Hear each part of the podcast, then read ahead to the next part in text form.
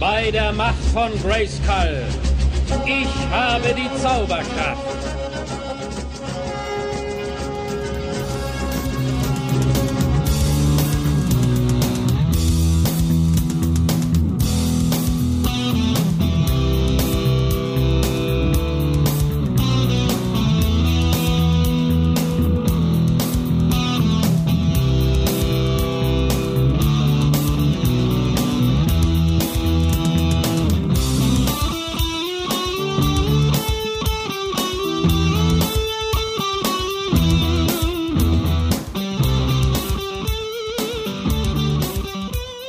Hallo, liebe Masters-Freunde. Heute gehen wir in die Höhle des Schreckens.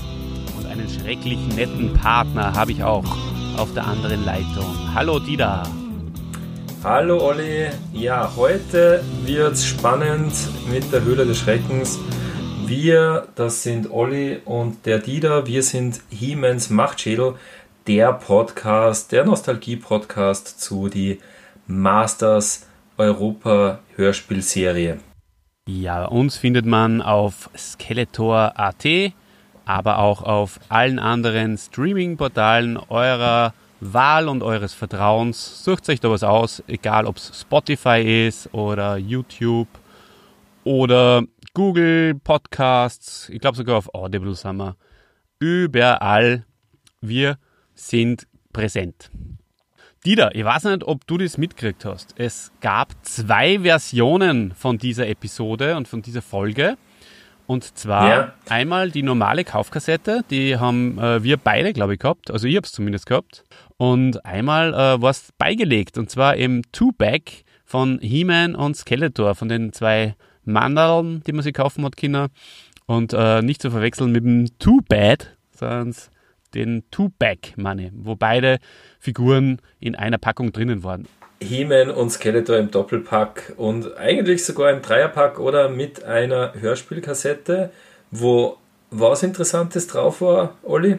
Naja, da war das Intro besonders erwähnenswert. Und zwar ist es gesprochen worden von Lutz McKenzie, der im Masters-Universum den Bass aufspricht, aber im Zurück in die Zukunft-Universum, da kennen wir ihn besonders.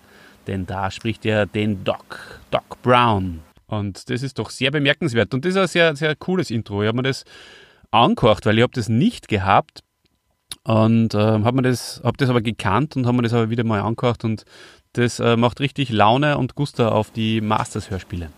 Wir müssen vielleicht unserer lieben Hörerschaft erklären, also dieses Intro von der tollen Stimme vom Doc Brown aus äh, Zurück in die Zukunft, das erklärt, das führt ein bisschen so ein in dieses Masters-Universum, oder? Äh, das heißt, er erklärt, ähm, ja, äh, was Eternia ist und, und äh, äh, wer das Skeletor ist, was mit He-Man passiert und so weiter, er, oder was mit Adam passiert, wenn er zum Zauberschwert greift. Solche Geschichten.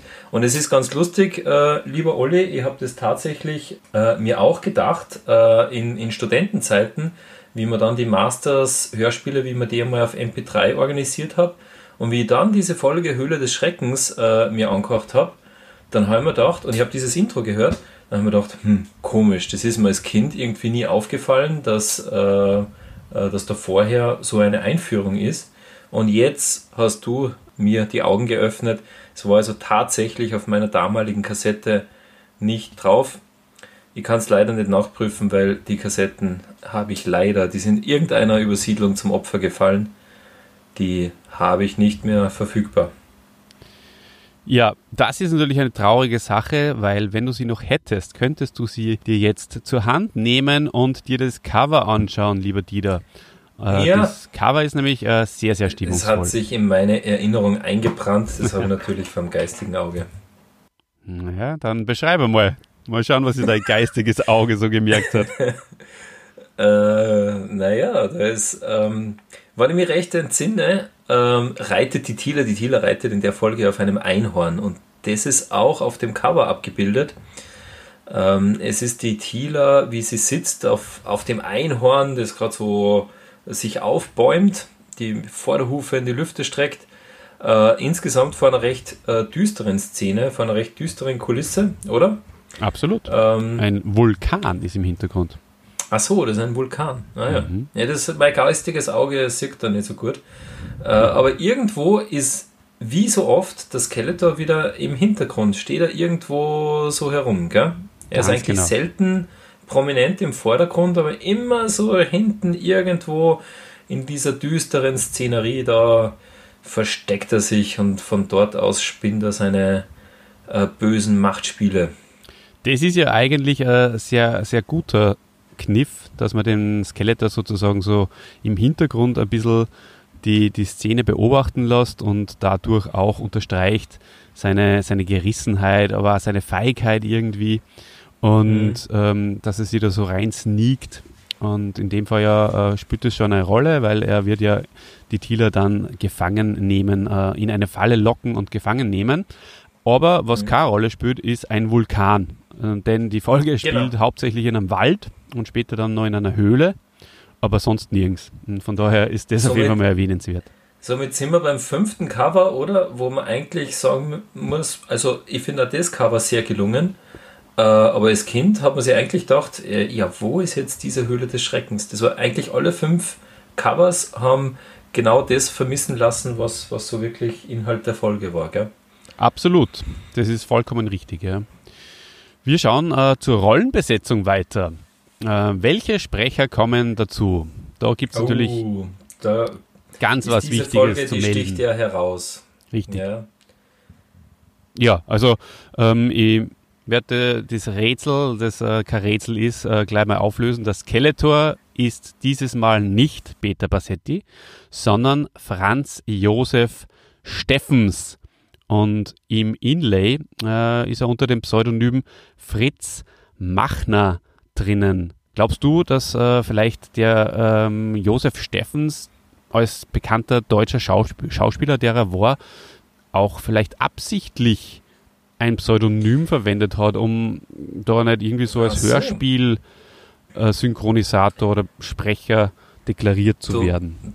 Du meinst, so wie die äh, berühmten, angesehenen äh, Schriftsteller und Literaten, die dann, wenn sie doch einfach wieder mal ein bisschen Geld braucht haben, äh, drei Groschenromane oder irgendwelche billigen Schundheftchen geschrieben haben und das dann natürlich nie unter echtem Namen gemacht haben, sondern nur unter Pseudonymen. Ja, das ist interessant. Ähm, eine interessante Theorie. Das könnte natürlich sein, dass sich der gute Franz Josef Steffens dann gedacht hat, uh, ob das so gut ankommt dann bei den Filmstudios, wann äh, die wissen, dass ich ähm, da ein Kinderhörspiel synchronisiert habe, kann schon sein. Ja, oder er hat sich einfach gedacht, den Podcastern im Jahr 2020, denen schlage ich ein Schnippchen. denen gebe ich ein Rätsel. genau. ja. Aber du kennst, sonst kannst du ja mal zum Recherchieren aufmachen und schauen, ob du nur irgendwelche Anverwandte findest vom Franz Josef Steffens und kannst das einmal fragen. Ja, auf jeden Wobei, Fall. Da sollte man ein Buch drüber schreiben. Da ja. kenne ich einen, einen, einen, guten Autor, der sich um solche Dinge kümmert. Der recherchiert äh, äh, gewisse Sachen, die, die, die man sonst man eigentlich kaum recherchieren will. Ja, der schreibt auch ja. gerne über Synchronisatoren und, und Sprecher. Ja, ähm, okay, ähm, zurück zum Business. Ähm, der ist geboren, der Franz Josef Steffens, und zwar am 27. Dezember 1923 in Beckum, wo auch immer das sein mag und ist gestorben am 5. Mai 2006 in Hamburg. Das ist ein Ort, der mir bekannt ist. In späteren Folgen, lieber Dieter, ähm, ist er als Mantenna und auch als Grizzler aufgetreten. Ja, man kennt mhm. die Stimme natürlich, ja. Mhm. Wer sich mit Hörspielen beschäftigt, der kennt sie. Aber auch äh, in anderen, äh, äh, so, sogar Fernsehserien war er im Einsatz, gell? Ja, also es ist etwas, passiert, was, auf was ich ein bisschen stolz war, weil mir war das nicht bewusst, aber ich habe es tatsächlich jetzt, wie ich es zur Vorbereitung nochmal gehört habe, die Stimme, herausgehört und habe mir gedacht, da ist der Groschen gefallen. Diese Stimme, ist das nicht der, der Dr. Kralle von Inspector Gadget oder Inspector Gadget? Und tatsächlich, äh, es ist so. Also man kennt ihn als Bösewicht bei Inspector Gadget. Wahnsinn. Mhm. Ja, und das ist dir eingefallen? Das ist mir tatsächlich dann aufgefallen, ja. Du, du, bist, du bist ein großer äh, Synchronstimmenerkenner, das habe ich immer schon ein bisschen bewundert an dir. Ich hab's, wenn es aus dem Kontext sind, dann fällt es mir leider viel zu wenig auf. Naja, aber natürlich. Wenn es nur Wetten das gäbe, würde ich mich da vielleicht mal anmelden mit dieser tollen Fähigkeit. Ja, ja. ja man, man, man, hat auch den äh, Ernest Borgnine, unseren gemeinsamen Freund, möchte ich schon fast sagen. Ja. Von der Supercop. Wunderbarer Schauspieler. Äh, mit dieser Stimme schon äh, gehabt und auch den Anthony Quinn und äh, den Michel Piccoli. Allerdings immer nur in wenigen Filmen. Mhm. Mhm. Ja, und dann haben wir nur eine interessante Stimme, oder? Die vom, vom Ofta, der in dieser Folge vorkommt. Ja, über die Stimme, da gibt es sehr, sehr viel Mythen. Also das ist bis jetzt noch nicht hundertprozentig bekannt. Äh, ich habe wirklich viel recherchiert auf allen einschlägigen Masters of the Universe äh, Seiten und natürlich auch auf Wikipedia und so. Äh, da findest du nichts. Das Einzige, was ich gefunden habe, ist auf einer Seite da schreiben sie von, vom Uwe Friedrichsen, dass der das sein mag. Der wäre 1934 geboren und 2016 verstorben. Und da ist natürlich sehr, sehr interessant und ich könnte mir das auch vorstellen, dass es passen würde. Das ist der allererste Columbo, also die Stimme vom Columbo, von Peter Falk im, in Mord nach Rezept. Und ja, könnte passen, ist aber nicht bestätigt. Hm, ist wahrscheinlich ja schwierig herauszuhören, weil beim Ofter hat er, da spricht er schon sehr schurkisch, sage ich mal. Ja. Mit, naja. mit etwas verstellter Stimme. Ja. Naja, mal schauen. Also ja, das, das, können wir an dieser Stelle nicht hundertprozentig einlocken, aber mhm. ähm, hat für mich zumindest nachvollziehbar geklungen. Naja, vielleicht hat ja unsere äh, geneigte Hörerschaft, mhm. äh, unser äh, Podcast-Universum, äh, einen, einen Tipp für uns oder Wissen ähm, äh, und mag uns das als Feedback auf einen dieser Plattformen, die du vorher genannt hast, ähm, zurückgeben. Das wäre sehr nett, das ist ja genau das, was alle anderen äh, Homepages auch schreiben. Aber ja, Echt? voll, voll gerne. Ja. ja. Auf einer habe ich auch gelesen, Hans Malau ähm, der wäre allerdings von 1900 bis 1981 am Leben gewesen und nachdem die Folge erst 1984 erschienen ist, Geht's würde der eher ausscheiden, hätte ich gesagt. Mhm. Wen wir bis jetzt noch nicht betrachtet haben, ist der Orko, mein lieber Freund. Den haben wir noch außen vor gelassen bis jetzt und äh, da habe ich leider eine traurige Nachricht zu verkünden, denn der Matthias Grimm, der den Orko spricht, der ist tatsächlich erst letztes Jahr gestorben. Ist zwar jetzt auch nicht trauriger, als wenn er schon früher gestorben wäre, aber es, hat, es, es trifft dann dann vielleicht nur mal, wäre doch schön gewesen, wenn er nur, nur gelebt hätte. Also er ist von, äh, ist am 21. Dezember 1943 geboren und am 15. März 2020 verstorben. Ja, aber er ist eine bekannte Stimme, oder? Weil auch äh, in vielen anderen Hörspielen, äh, zum Beispiel bei die Fünf Freunde oder in einigen TKKG-Folgen, ist er auch vorkommen. Richtig, richtig. Naja, du hast nur ein bisschen was zur Thieler herausgefunden, oder?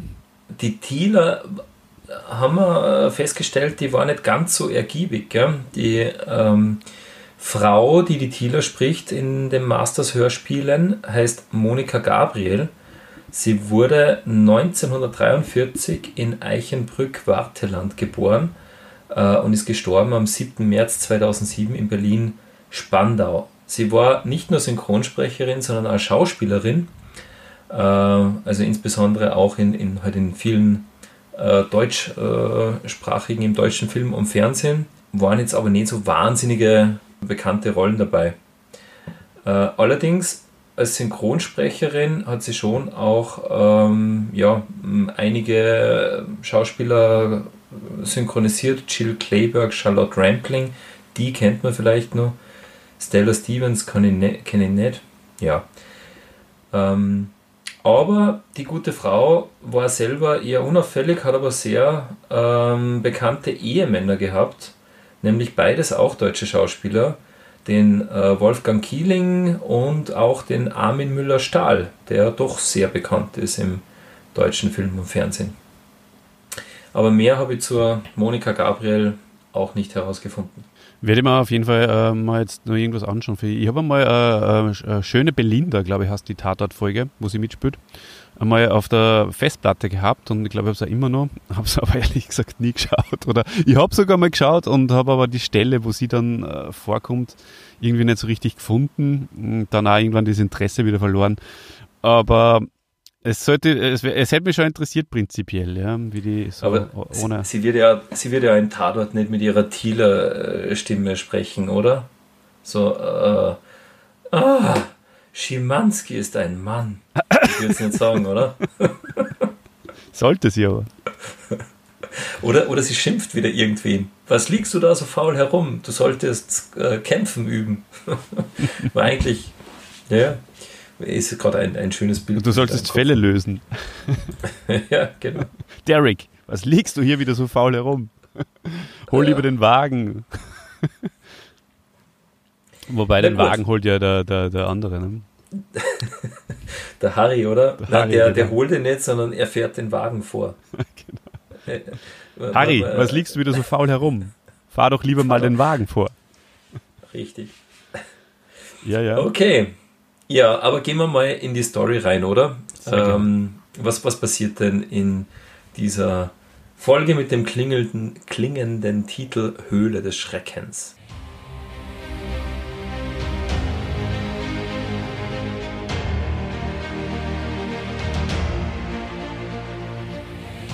Ja, also ähm, die Tila ist ja der perfekte Übergang. Sie ist nämlich die erste, die hier, also die diese Folge eröffnet.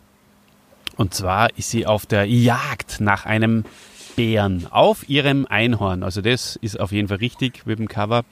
Und der Triglops und der Skeletor beobachten sie. Und sie wollen Tila entführen. Und äh, dann gibt es den Schwenk äh, nach Castle Grayskull. Es spielt nach wie vor auf Castle Grayskull. Das ändert sich aber in der nächsten Folge dann. Also, beziehungsweise die, die, die Wohnstätte ist nach wie vor Castle Grayskull. Ändert sich dann äh, in der nächsten Folge. Und äh, wir befinden uns jetzt im Garten von Castle Grayskull. Äh, alles ist friedlich. Und He-Man, der die äh, Rolle von Adam spielt, möchte dann äh, später noch was dazu sagen äh, ist mit Battlecat und Orko im Garten. Orko segiert, Battlecat äh, möchte ihm äh, eine, eine Fliege in die Nase zaubern, weil der, der also Battlecat er, er, ist müde. Er treibt Schabernack, oder? Für unsere äh, nicht österreichischen äh, Zuhörer. Ganz was genau. Was man segieren kennt. Ganz genau. Und äh, Battlecat ist müde von den vielen Kämpfen. Äh, Orko verzaubert sich aber. äh, und in, insofern, äh, dass er den, den, Zauber natürlich wieder ver, vergeigt. Und ähm, er zaubert eine Hornisse herbei, die dann den Battlecat fast sticht. Und Orko bittet um Verzeihung und verspricht, äh, in seiner Gegenwart nie mehr zu zaubern, macht es aber unmittelbar danach wieder, was ich sehr lustig gefunden habe. Und versetzt Battlecat in einen hypnotischen Schlaf. Und in diesem hypnotischen Schlaf erfahren wir, dass Tila in Gefahr ist und auch, dass sie durch Skeletor in Gefahr ist. Ja, He-Man und ähm, Orko machen sich auf in den immergrünenden Wald, aber zuvor äh, gibt es noch die Szene, äh, wo Tila in die Falle geht. Also Triclops der dem Bären, erfahren wir, eine, ein, ein Modul ins Hirn gepflanzt hat. Der, der spricht mit Skeletor. Mit, äh, wie ferngesteuert mit einer Fernsteuerung. Ich habe das ganz interessant gefunden. In den 80er Jahren äh, hat man nur Modul gesagt. Äh, ich glaube, wahrscheinlich zehn Jahre später hätte man gesagt, er hat einen Mikrochip ins Hirn gepflanzt, aber damals war es äh, ich stelle mir das so vor wie bei Frankenstein, so ein richtig fettes Kastel, was in den Bären eingesteckt haben und wo wahrscheinlich nur Antenne außer steht. Aber so haben sie den, den Bären dann gelenkt und gesteuert und die Tiere in die Falle gelockt. Ganz genau so ist es, ja. Und ähm, ja, das ist recht schön dargestellt, wie die Falle dann zuschnappt. Äh, Skeletor, Triglops, Trapjaw und Beastman fallen alle über sie her, zumindest die drei Schergen. Und äh, bei jedem wird nur beschrieben, was er gerade macht. Und äh, der Plan ist aber, die Thieler äh, auch mit so einem Modul auszustatten und vor allem den He-Man anzulocken, um ihn dann in die Falle gehen zu lassen. Also der Skeletor hat einige, ich sage das jetzt an dieser Stelle, mehrere Fallen parat und da soll er sich darin verfangen. So, jetzt machen sie aber der Himen und der Orko auf den Weg. Genau, in den immergrünenden Wald, folgen der Spur vom Tiler und vom Einhorn, die sie ja ganz gut erkennen.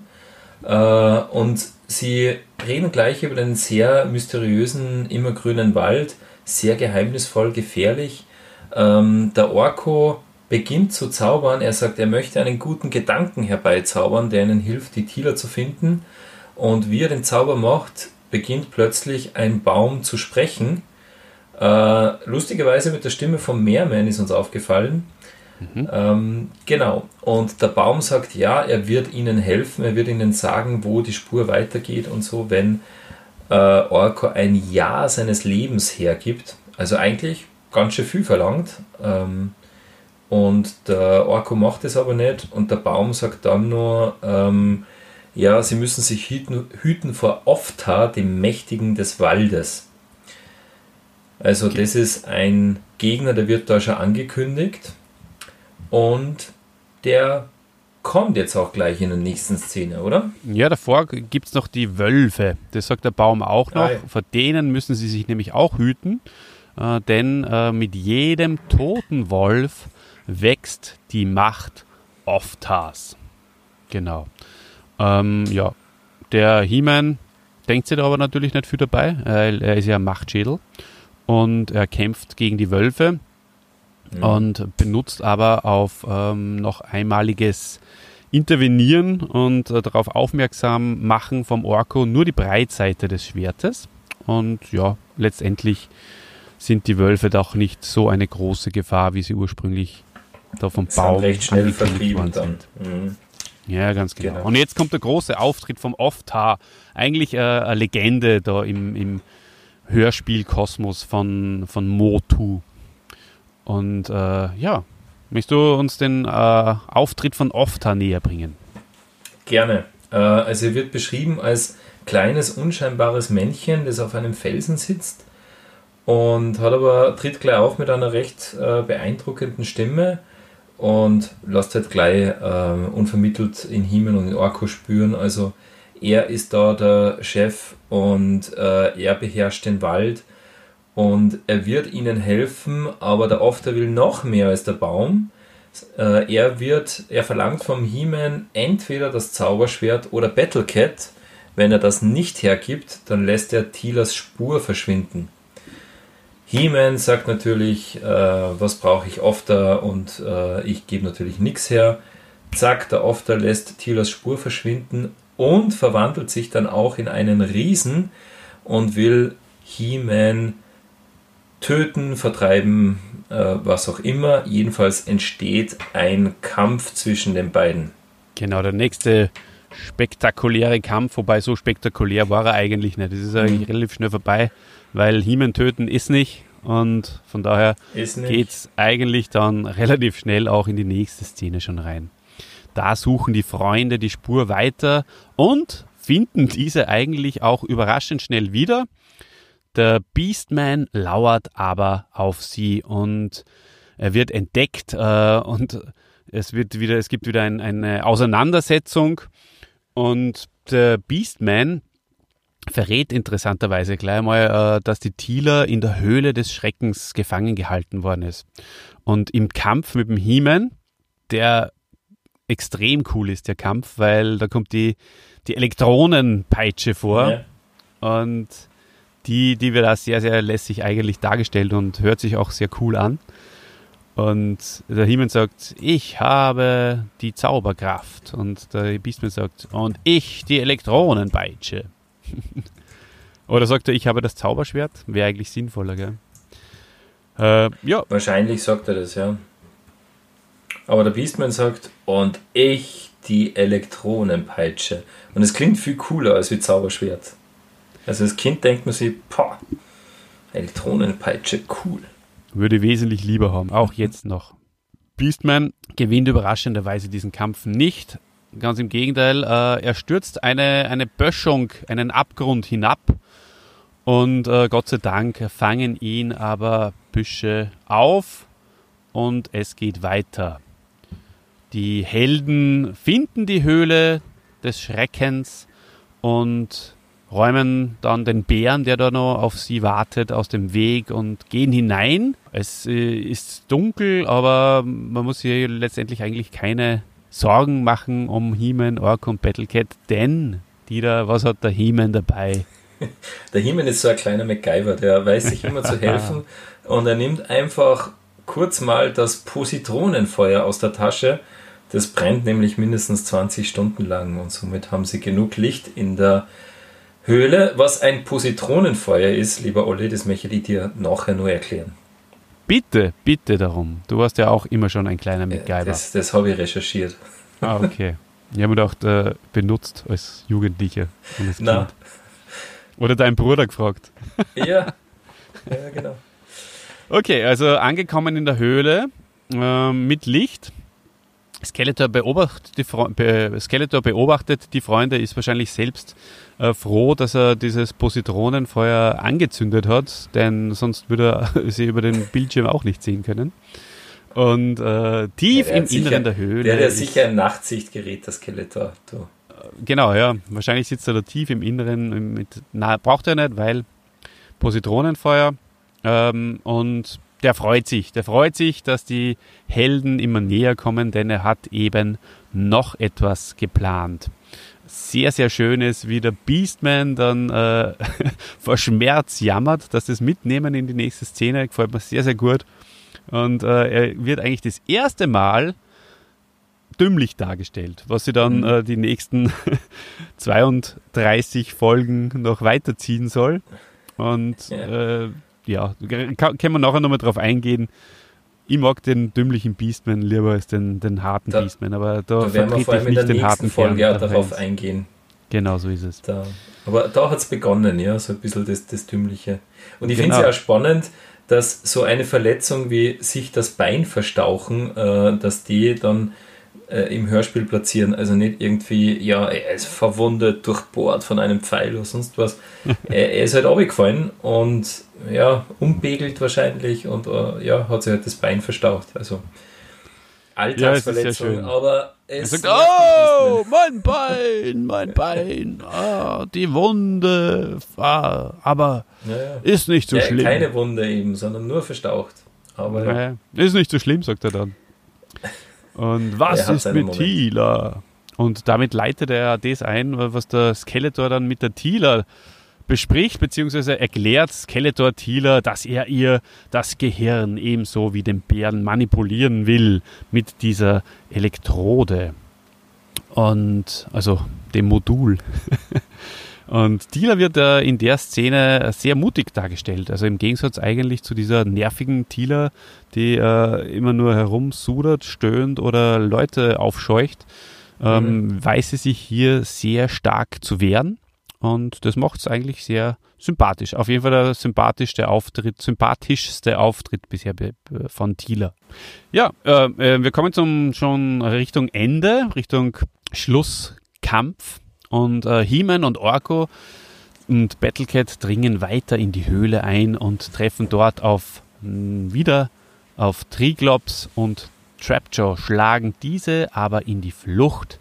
Es war aber letztendlich auch wieder nur eine Falle, denn Steine fallen herab und begraben Battlecat. He-Man hat Glück, äh, dass er nicht hinterherläuft, weil ähm, nachdem sie die Bösewichte in die Flucht geschlagen haben, läuft eben die Kampfkatze hinterher und äh, He-Man äh, nicht und von daher erwischt es nur Battlecat. Äh, und Battlecat wird dann durch einen Zauber von, von Orko befreit und ist dann ist ein bisschen eine merkwürdige Szene, kurz mal so eine ganz harmlose Katze und macht miau, miau. Ja. Und ähm, durch das Zauberschwert und durch den Zauberspruch vom Castle Grayskull, von, vom He-Man, der die Macht von Castle Grayskull wieder anruft, ist äh, wieder alles gut und Battlecat erstarkt wieder zu Ja. dem kämpfenden. Dann wird er wieder der Battlecat. Aber das ist wirklich eine, eine merkwürdige Szene, kann ich mir erinnern, die hat mich als Kind irgendwie auch verstört. Warum hört man auf einmal in Battlecat so. Also das, das passt war. nicht. Und es wird nicht wirklich erklärt, war es jetzt wirklich durch Orkos Zauberspruch oder, oder warum oder ja, weil nur von einem herabfallenden Stein wird es ja nicht gewesen sein. Genau. genau. Metallspinnen, Dieter, Metallspinnen greifen an. He-Man äh, schlägt, den, schlägt die, die Höhlenwand ein, ähnlich wie beim Sternenstaub, und mhm. äh, schafft dadurch äh, sich, äh, verschafft sich Zutritt zu dieser, zu diesem äh, Raum, wo, wo Tila gefangen ist. Und da hat er immer ein bisschen Glück, gell? Also in die erstbeste Stelle in einer Wand, wo er eine Haut mit seiner unglaublichen Kraft, entsteht dann hinterbei immer nur noch eine Höhle. genau, aber diesmal hat er äh, tatsächlich den Skeletor und seine Schergen entdeckt. Und dann entsteht ein echt cooler Kampf, äh, der sehr lustig ist, vor allem zum Zuhören. Weil das ist, äh, das lese ich in deinem Handout, mir ist das natürlich auch aufgefallen. Äh, es kommen sehr ähm, unterhaltsame Kampfschreie zum, zum Einsatz. So ist es. Ähm, und zwar unter anderem Hey ja! Rüder! das Heyer Rüder, das könnte, äh, es klingt fast wie, weiß nicht, auf einem Sklavenschiff, auf einer Galeere, aber sonst, also dieses ganze Hey, ja, äh, lässt eigentlich so fernöstliche äh, Kampffilme, an die lässt es erinnern, oder? Ja, vielleicht ist der Shizu noch ja. irgendwo im Hintergrund äh, un, unbenannt äh, in, in, im Kampfgeschehen drinnen. Und äh, möglicherweise ist das der Grund, ja. Aber es ist wirklich für mich äh, gefühlt das erste Mal, wo sie wirklich diese Kampfschreie so äh, platzieren. Hey, ja. Rüder! Also, weil sonst gibt es ja immer eher so äh, kurze Kämpfe mit äh, eher so Soundeffekten. Es war auch schon ein bisschen im Ansatz da bestimmt auf Castle Grayskull, wo der Himmel mit Magier kämpft, halt wirklich, dass man auch so die, äh, die Kämpfer schreien hört. Aber da gefühlt geht es minutenlang dahin und immer so wie, wie Tennisspieler eigentlich, oder? So hin und her die Schreie. Naja, sei es drum, Orko befreit Tila mit einem geglückten Zauber und He-Man und Battlecat treiben die Bösen zu den Metallspinnen und die verfangen sich in der eigenen Falle. Also wer anderen eine Grube gräbt, äh, fällt selbst hinein, ist das Motto. Und ja, die nehmen dann letztendlich die Beine in die Hand und flüchten.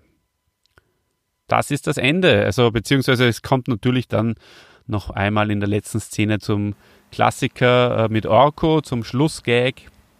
Den überlasse ich, den möchte, den möchte ich fast äh, äh, standardmäßig dir überlassen, den Schlussgag. Mir? Dabei habe ich den. Du bist der Orko-Fan.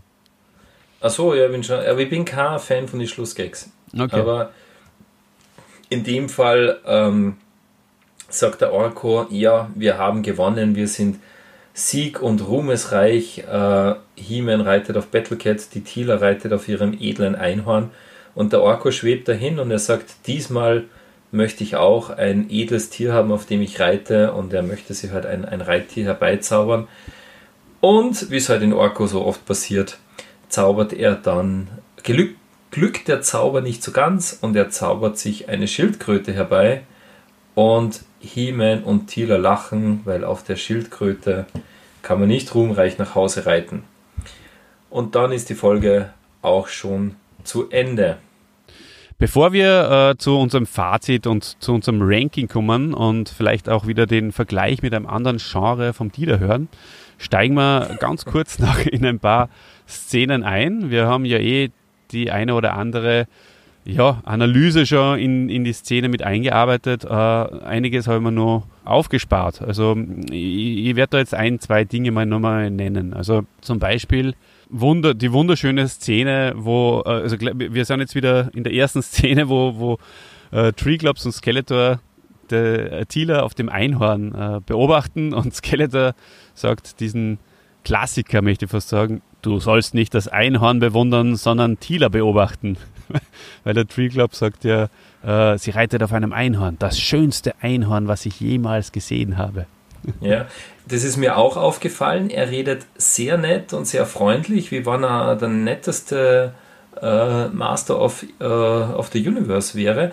Er kommt also gar nicht als Bösewicht rüber, gell? Richtig, Oder richtig. Darum Ja, pfeift ihn das Skeletor auch gleich zurück. So ist es. Genau. Ja, also im Garten von Castle Grayskull in der zweiten Szene wird davon gesprochen, dass He-Man, ich habe es eh auch zitiert, He-Man die Rolle des harmlosen Adam spielt. Also das ist äh, sehr interessant, vor allem auch wenn man die nächste Folge dann in Betracht zieht, denn äh, da wird es dann sehr, sehr breit und lange erklärt, dass äh, He-Man ein alter Ego von Adam ist. Und äh, in der Folge könnte man fast meinen, dass He-Man, also es ist tatsächlich eigentlich so, man könnte es nicht nur fast meinen, sondern es ist, es ist tatsächlich so, dass He-Man als Adam verkleidet im Garten diese Rolle spielt, ja? weil darauf lässt auch der Grund schließen, dass Battlecat an seiner Seite ist, nicht Gringer. Mhm. Ja. Ja. das ist tatsächlich äh, recht interessant bei dieser Folge. Es gibt ja auch keine Verwandlung und es wird da wirklich äh, so dargestellt von, von den Hörspielschreibern, äh, äh, wie du das beschrieben hast. Keine Verwandlung. He-Man hat sein rosa Westchen an, äh, spielt den Adam und neben ihm ist der Battlecat.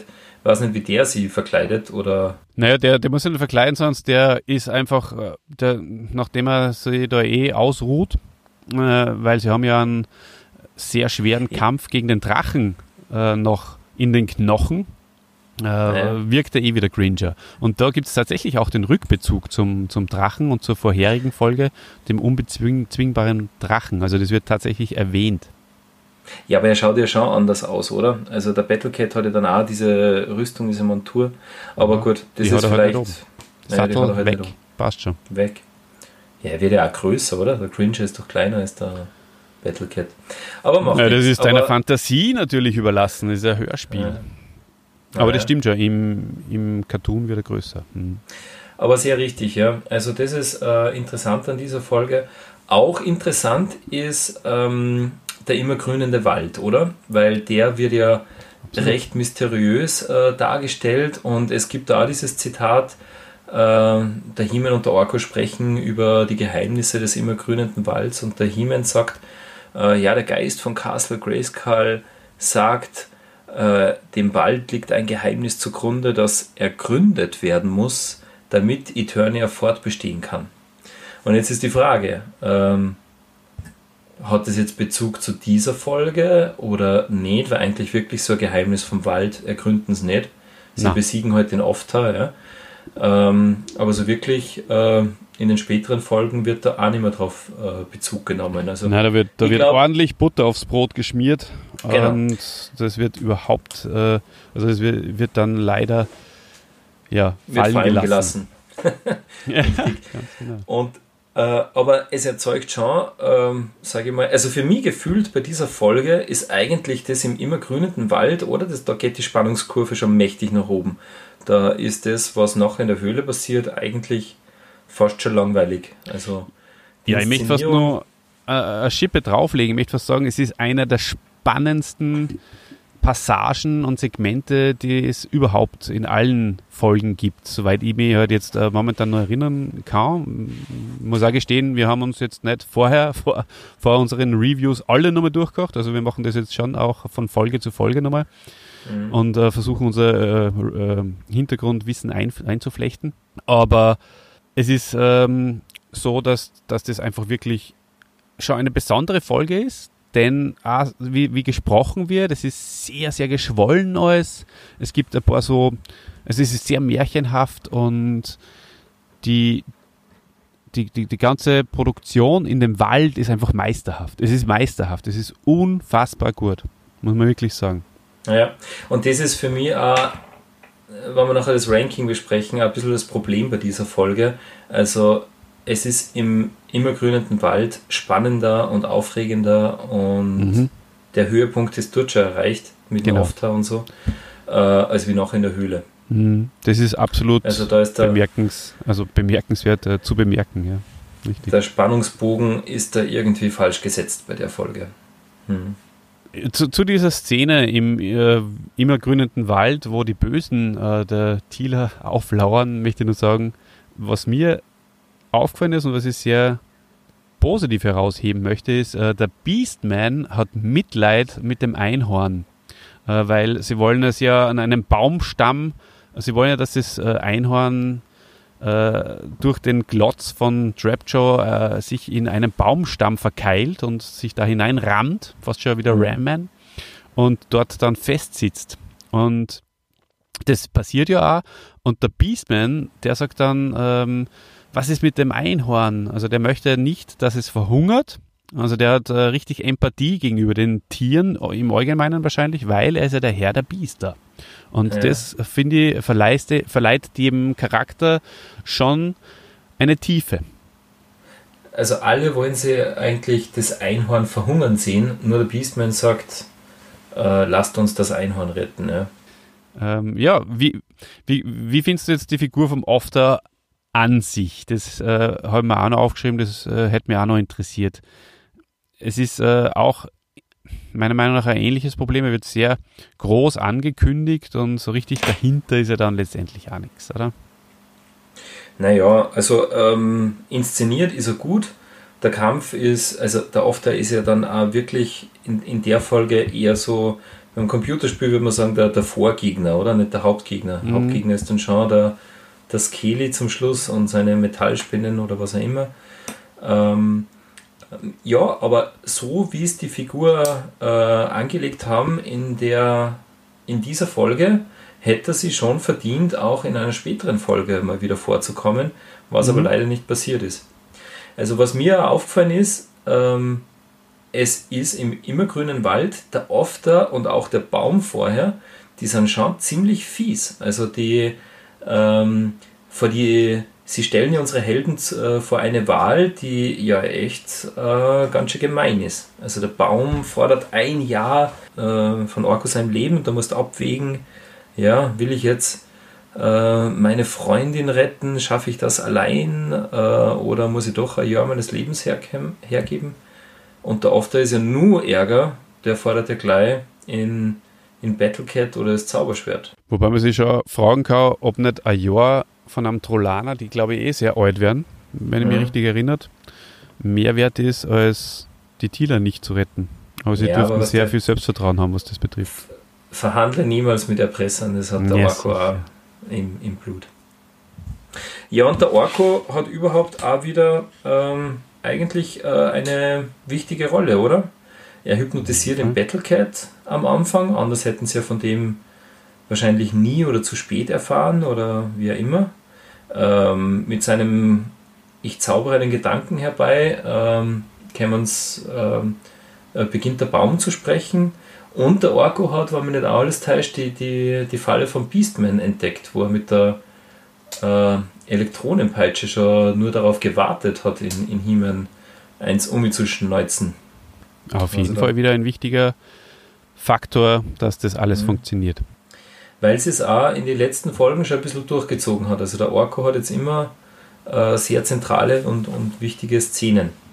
Was ja dann später auch nicht immer so ist. Da ist er oft auch noch mehr eine Randfigur. Genau. So ist es. Und auch am Schluss befreit er die Thieler. Und das ist äh, ja eigentlich dann auch wieder der einfachste Weg aus der Folge, sage ich jetzt einmal. Und das ist das, was du auch schon kritisiert hast. Also das Ende eher dünn und unkreativ ja. wieder. Wo, wo, wo waren die ganzen angekündigten Fallen? äh, wo, wo sind eigentlich unterm Strich in der Höhle nur die Steine und die Spinne. Also wenn du jetzt den After und den und die Wölfe und den Baum wegzöst, gut, die ja. waren, die waren im, im Wald, ja, vielleicht haben sie auch mit dem Skeletor gebackelt. Es kann schon sein, dass der, der Baum sich dachte, die, ich nehme ein, ein Jahr vom Orko und schenk's dann dem Skeletor oder so. Aber mhm. ja, Nein, waren, das glaube ich nicht. Also, ich glaube, dass das eigene also dass die ihre eigenen Interessen verfolgt haben. Also was übrig bleibt von der Höhle des Schreckens waren herabstürzende Steine und Metallspinnen. Genau. Oder?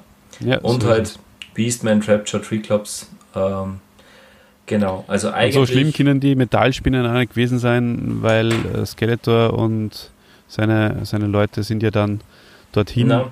Getrieben worden und haben es irgendwie auch geschafft, aus der Situation rauszukommen. Aber was, was, was die wirkliche Gefahr war in dieser Folge, und damit komme ich, komme ich schon zu meinem ja. Highlight. Was glaubst du, wäre passiert, wenn die Elektronenpeitsche vom Beastman auf das Positronenfeuer vom Heeman getroffen wäre, weil er da einfach mal mit der Peitsche draufgehauen hat? Dann also wäre die, ganze, hätte.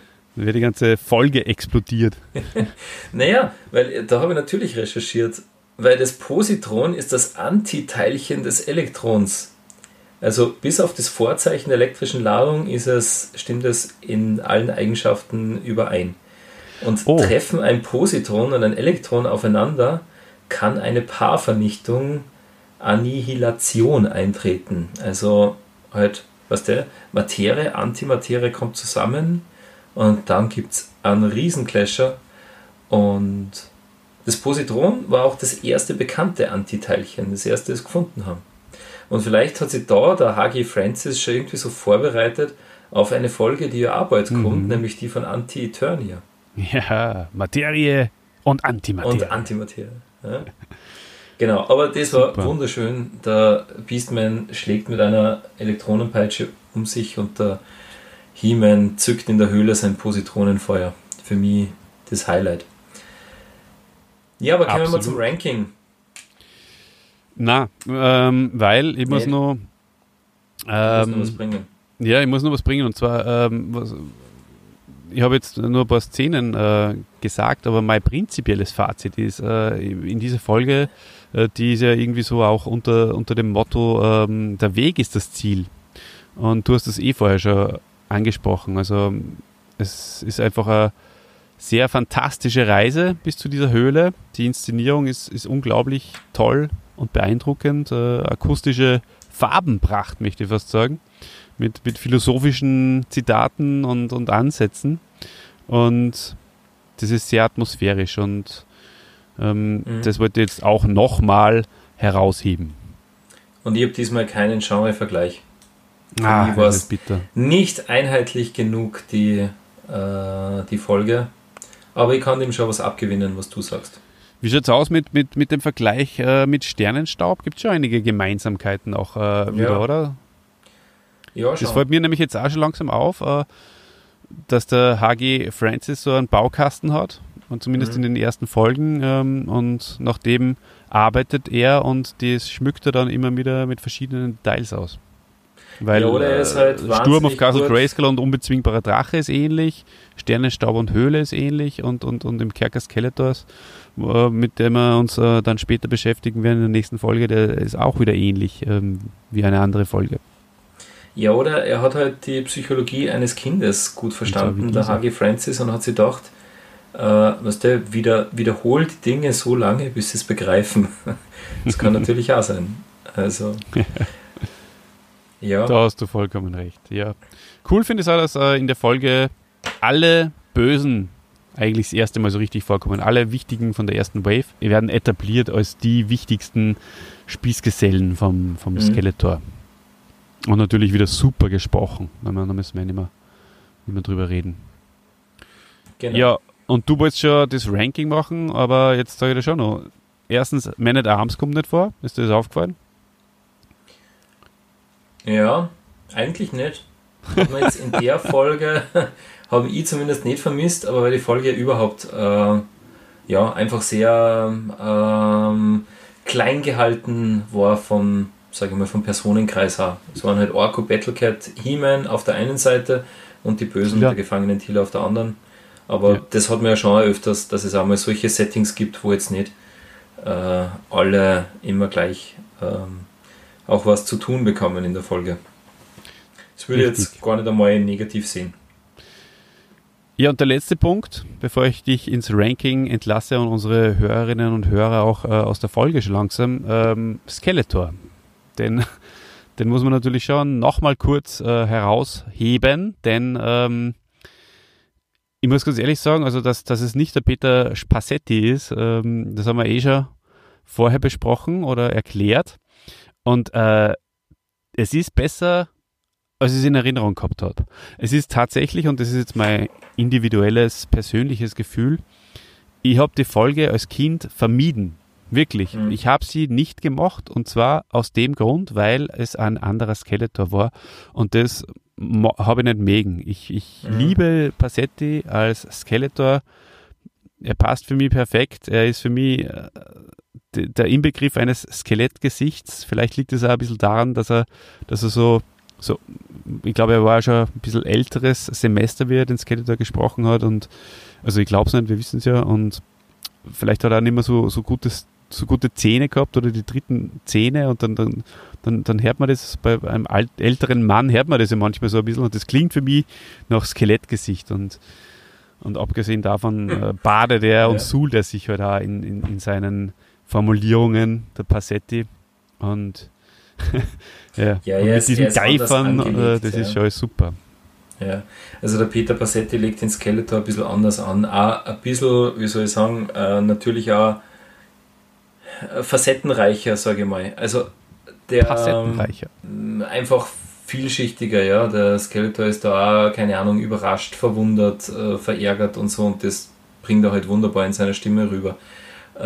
Äh, der Skeletor, ich habe auch ganz genau zugehört, er ist natürlich auch super gesprochen, gibt's gar nichts. Und äh, äh, wer auch, wenn es die ganze Europa-Hörspielserie, ähm, wie heißt der in Herrn Steffens, Mhm. als Skeletor hergenommen hätten, hätte es wahrscheinlich auch gepasst. Aber er ist halt schon, so wie du gesagt hast, der Bösewicht beim Inspector Gadget, also halt einfach nur der Schurke und jetzt nicht diese, äh, sage ich mal, ähm, Nuancen, die der Passetti halt noch reinbringt in den Skeletor, aber Ja. halt wirklich einfach moduliert mit der Stimme und so. Das Ja, ist, genau, er, er spielt einfach mit, mit, der, mit, mit, mit der Rolle, mit der Stimme und er macht es einfach auch noch lustiger, finde ich. Und das, das macht so einzigartig. Das, das ist halt bei einigen Sprechern auch der Fall. Beim Beastman zum Beispiel merkt man es halt auch dann, äh, vor allem in seinen lustigen Szenen. Das, ist, das macht es so liebenswert und einzigartig. Und das ist bei so einem anderen Skeletor, der, wie, ich möchte es auch nochmal sagen, der es wirklich gut gemacht hat, der Steffens, wo ja sagen muss, es, es hätte schon gepasst, wenn er es immer gemacht hätte, aber er macht ihn halt eher schnörkellos. Mhm. Genau. Das noch. Schnörkellos ist schön gesagt. Ein schnörkelloser Skeletor. Man braucht ja nicht immer Schnörkeln drumherum. So ist es. Schnörkeln. Hat die Folge für dich, ist die Folge für dich auch schnörkellos im Ranking oder, oder nicht? Ja, also eigentlich für mich im Ranking äh, relativ klar. Also für mich ist es eine 5 von 10, weil ich die Folge insgesamt äh, aus verschiedensten Gründen halt jetzt nur äh, nicht als wirklich rund empfunden habe. Äh, in anderen Skeletor kann mir nur verzeihen, aber mein Hauptknackpunkt ist halt wirklich, dieser, dieser Höhepunkt war nicht da. Also im Wald war es viel geheimnisvoller als in der Höhle und es war dann auch so ein bisschen so wie im Sternenstaub äh, in der Folge. Auf einmal, bumm, zack, waren es beim Skeletor, sie kämpfen kurz, Skeletor rennt weg und, und dann war es aus und mh, also sehr abrupt. Ja, und wie beim Magier bei äh, Sturm auf Castle Grayskull genauso und Ja, äh, wie aber da immer. war es trotzdem Und, besser und wie beim unbezwingbaren Drachen, wo sie plötzlich wegreitet auf seinem Kopf. Also es ist bis jetzt eigentlich immer so gewesen. Beim Todestor war es ein bisschen, war es eigentlich auch so, sie kommen zurück und, und, und naja, gut, da, da Naja, haben sie es ein bisschen besser gemacht. Also Sturm auf Castle Grayskull, da ist der Endkampf schon besser eingeleitet worden, meiner Meinung nach, und war Mhm. auch länger ausgeführt. Und da war es halt. Also insgesamt für mich ist es nur äh, schwache Mitte, sage ich mal, äh, aber jetzt nicht wahnsinnig viel besser. Okay. Na, da habe ich mir wahrscheinlich vom Internet äh, ein bisschen mehr beeinflussen lassen. Ich habe doch äh, viel auch mir noch hinzu gelesen und die wird irrsinnig gut bewertet eigentlich, prinzipiell im Internet. Und äh, ich habe ihr eine 7 gegeben Mhm. und ja, kann dazu aber absolut stehen, das passt. Es ist eine 7 von 10 und bin damit zufrieden. Wunderbar. Ja. Und kann auch zufrieden dir eine Frage stellen. Und zwar haben wir überlegt, was könnte ich den lieben Dieter noch fragen, was er lieber als Honigbampen hat. Und ich bin zu einem wunderschönen Wort gekommen und zwar ich zum Wort. Honigbomben so gern. Also da gibt es nicht viele Sachen, die ich lieber habe als Honigbomben. Aber vielleicht kommst du drauf. Dann, dann stelle ich dir die alles entscheidende Frage. Dieter, was magst du lieber? Positronenfeuer oder Honigbomben? Ja, Positronenfeuer ist cool. Aber die Honigbomben sind viel, viel cooler und meine absolute Präferenz. Ja, verstehe. Ja, gut. Nach der Honigbombenfrage äh, bleibt mir noch ähm, die ehrenwerte Aufgabe, mich von unserem Publikum zu verabschieden. Ich hoffe, es hat euch Spaß gemacht, äh, unsere kleine Folge dieses Podcasts He-Mans Machtschädel. Und zum Schluss sage ich das, was ich immer sage. Eternia wird nicht untergehen. Und wenn doch, dann erfährt ihr es hier bei He-Mans Machtschädel.